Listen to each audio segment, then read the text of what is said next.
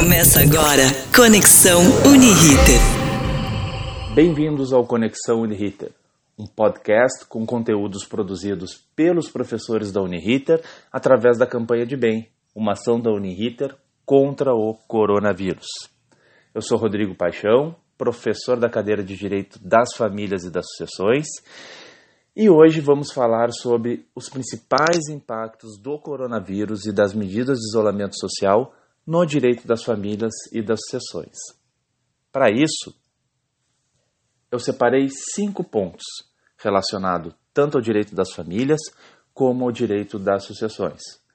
O primeiro deles é a possibilidade de rever os alimentos diante da queda dos rendimentos. O segundo, a suspensão da prisão civil em regime fechado para os devedores de alimentos. O terceiro, trabalhar a possibilidade da manutenção da guarda compartilhada dentro do isolamento social. O quarto, como deve ocorrer a convivência entre pais e filhos nessa nova realidade. E por fim, como realizar um testamento, como manifestar sua última vontade dentro desse contexto das medidas restritivas. O primeiro, a possibilidade de rever a pensão alimentícia, ele está diretamente ligada à Covid-19 e, especialmente, às medidas de isolamento impostas pelos governos para evitar a propagação da doença. Por quê? Porque, em função disso, muitas pessoas tiveram a redução do seu salário, dos seus rendimentos, suspensão e extinção dos contratos de trabalho, fatores que retiram dela a possibilidade de continuar pagando o mesmo valor que pagavam anteriormente. E a pergunta é: é possível revisar os alimentos? E a resposta é sim, é possível. E há inclusive uma previsão legal no artigo 1699 do Código Civil que diz que os alimentos podem ser revistos para aumentar, diminuir ou extinguir, sempre que demonstrada a alteração do binômio alimentar, a alteração do binômio necessidade-possibilidade, ou seja, quando comprovada a modificação da necessidade de quem recebe os alimentos e ou das possibilidades de quem tem a obrigação de pagar. Portanto, se houver a redução das possibilidades daqueles que pagam alimento, seja pela redução do salário, do rendimento, seja pela suspensão do contrato de trabalho ou mesmo demissão, é possível sim que essa pessoa entre com uma ação judicial buscando a revisão da pensão. Para isso, ela deve juntar prova cabal, uma prova concreta demonstrando que os rendimentos dela reduziram significativamente em função disso, os alimentos devem ser revistos, devem ser reduzidos para quê? Para adequar o valor da pensão alimentícia a essa nova realidade do alimentante. Evidentemente, né, que superada essa situação que vivemos hoje, essa situação pandêmica que esperamos que ocorra logo e retomada a economia, os alimentos deverão voltar ao valor anterior. O segundo ponto, que é a suspensão da prisão civil em regime fechado do devedor de alimentos, uh, com o CPC de 2015, a prisão civil do devedor de alimentos passou a ser feita em regime fechado. Diante disso, intimado para pagar os alimentos, em ação de cumprimento de sentença, o devedor tinha que pagar no prazo legal ou teria sua prisão civil decretada em regime fechado por período não superior a três meses. Contudo, pessoal, a declaração de pandemia uh, em função do coronavírus pela Organização Mundial da Saúde, a OMS, e para evitar que os presos sejam contaminados em função do aglomeramento e das condições insalubres que são inerentes a todas as prisões brasileiras, e em função do julgamento do habeas corpus coletivo 568021 do Ceará pelo Superior Tribunal de Justiça e da recomendação 62 de 2020 do Conselho Nacional de Justiça, a prisão civil dos devedores de alimento em regime fechado foi suspensa até que retorne à normalidade. Aqui uma observação importante. O que acontece é uma suspensão da ordem de prisão. Portanto, retomada a normalidade e mantido o débito alimentar, esse devedor será preso aí sim no regime fechado. Para que essa prisão não ocorra, ele deve, durante esse período de suspensão, arrumar alguma maneira de quitar esse débito alimentar, porque se não quitar, ele será preso ao fim da pandemia. O terceiro ponto é a guarda compartilhada dos filhos. A guarda compartilhada é um tema bem discutido e essa discussão se acirrou ainda mais nesse tempo de isolamento social, no sentido de se questionar: é possível manter a guarda compartilhada na situação atual em que vivemos? Antes de responder essa pergunta, eu quero fazer breves considerações sobre a guarda lateral e a guarda compartilhada. A guarda, pessoal, é um atributo do poder familiar e dá ao genitor que a detém, o guardião, né, no caso da guarda unilateral, a obrigação de cuidar dos filhos e de decidir as questões relativas ao cotidiano deles, cabendo ao não guardião, aquele genitor que não detém a guarda, o direito de conviver com os filhos e também o direito e dever de fiscalizar o exercício da guarda pelo genitor guardião. Então, retomando aquela pergunta que eu fiz, é possível manter a guarda compartilhada e, no caso, a tomada de decisão conjunta dentro da nova eh, realidade trazida pelo coronavírus? É possível que os pais decidam conjuntamente as questões relativas aos filhos, que é o objetivo da guarda compartilhada, dentro desse novo contexto que estamos vivendo? E a resposta é sim. Evidentemente que sim. Por quê, pessoal? Porque a guarda não tem relação com convivência. Nós trabalharemos no ponto seguinte a convivência. A guarda compartilhada, como eu referi, ela diz respeito ao compartilhamento da tomada das decisões relativas aos filhos. As decisões são tomadas em conjunto. E para que isso seja feito, não é necessário o contato pessoal.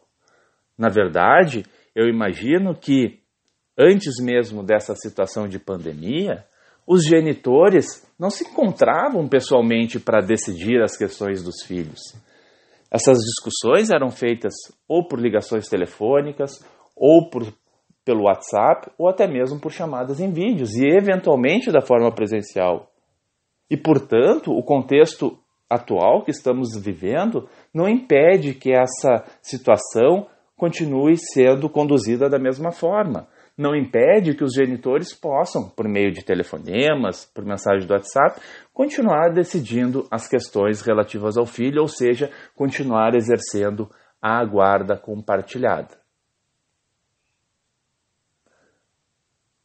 O outro ponto é a forma de convivência, que provavelmente é o tema mais polêmico de todos trabalhados nesse podcast. Por quê?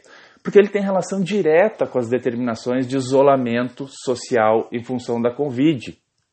Porque ele coloca o contato direto entre pais e filhos, o contato físico, contato esse que está sendo uh, não recomendado pelos governos e pela OMS. Assim como eu fiz na guarda, antes de tratar mais especificamente sobre esse ponto, eu quero fazer uma observação. Que a convivência das, dos, das crianças, dos filhos com os pais, ela deve ser baseada no que é melhor para as crianças e não no que é melhor para os pais. Por quê? Porque a convivência, assim como todas as questões que dizem respeito às crianças e os adolescentes, elas devem se basear no chamado princípio do melhor interesse da criança e do adolescente, que faz com que as decisões, insistam, sejam tomadas sob a ótica dos filhos, do que é melhor para os filhos, sobre a ótica dos filhos, e não sobre o que é melhor para os filhos, sobre a ótica dos pais. Dito isso, é evidente que a regra é que a convivência com os pais é o melhor para os filhos. Mas assim como quase toda regra, existem exceções. Exceções num contexto normal, sem pandemia, e exceções nesse contexto pandêmico. E eu separei algumas hipóteses, onde, apesar da necessidade da convivência física, presencial, entre pais e filhos, ela, nesse momento, não é recomendada. A primeira hipótese é quando os filhos ou os pais ou as pessoas que residem com os pais fazem parte de um grupo de risco, ou porque são idosos, ou porque têm problema de asma, pressão alta, diabetes ou qualquer outro problema de saúde que aumente o risco de morte. Nesse caso, evidentemente que o deslocamento do filho para conviver ora no, na, na casa do genitor, ora na casa do outro, pode colocar em risco não apenas o filho, né, em função da situação de saúde, mas os demais componentes dessa família que residem no mesmo lar.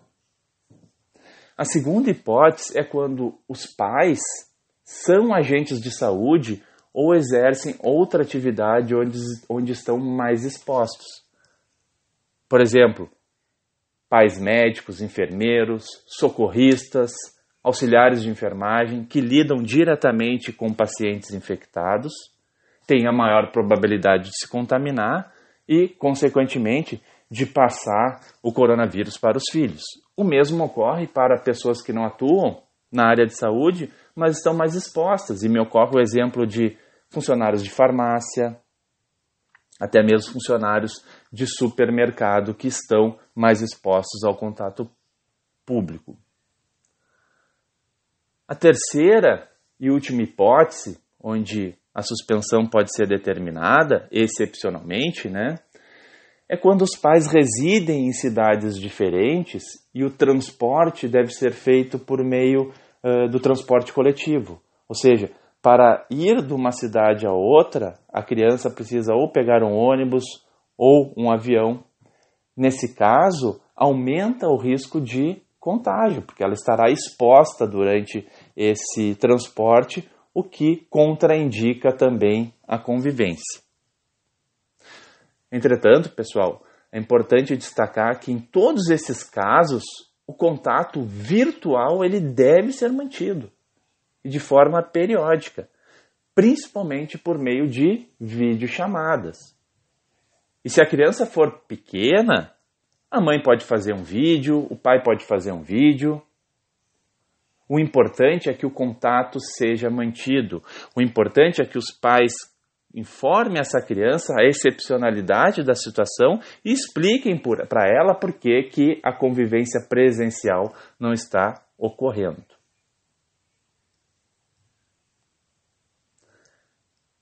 Fora esses pontos, a convivência deve ocorrer normalmente, ou seja, não estando presente nenhuma dessas três hipóteses que eu trabalhei com vocês, a convivência deve ocorrer normalmente na forma como já vinha sido acordada pelos pais ou na forma como havia sido estabelecida judicialmente.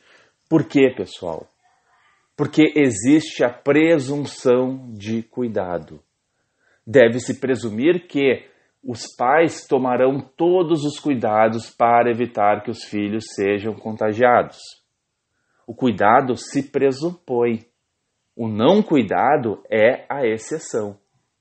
Pressupõe-se que os pais adotarão todas as medidas recomendadas pela Organização Mundial de Saúde, pelos estados, para evitar que os filhos sejam contaminados. Não há como imaginar que os pais serão descuidados e permitirão que o filho se contamine, porque pressupõe-se que os pais cuidarão dos seus filhos.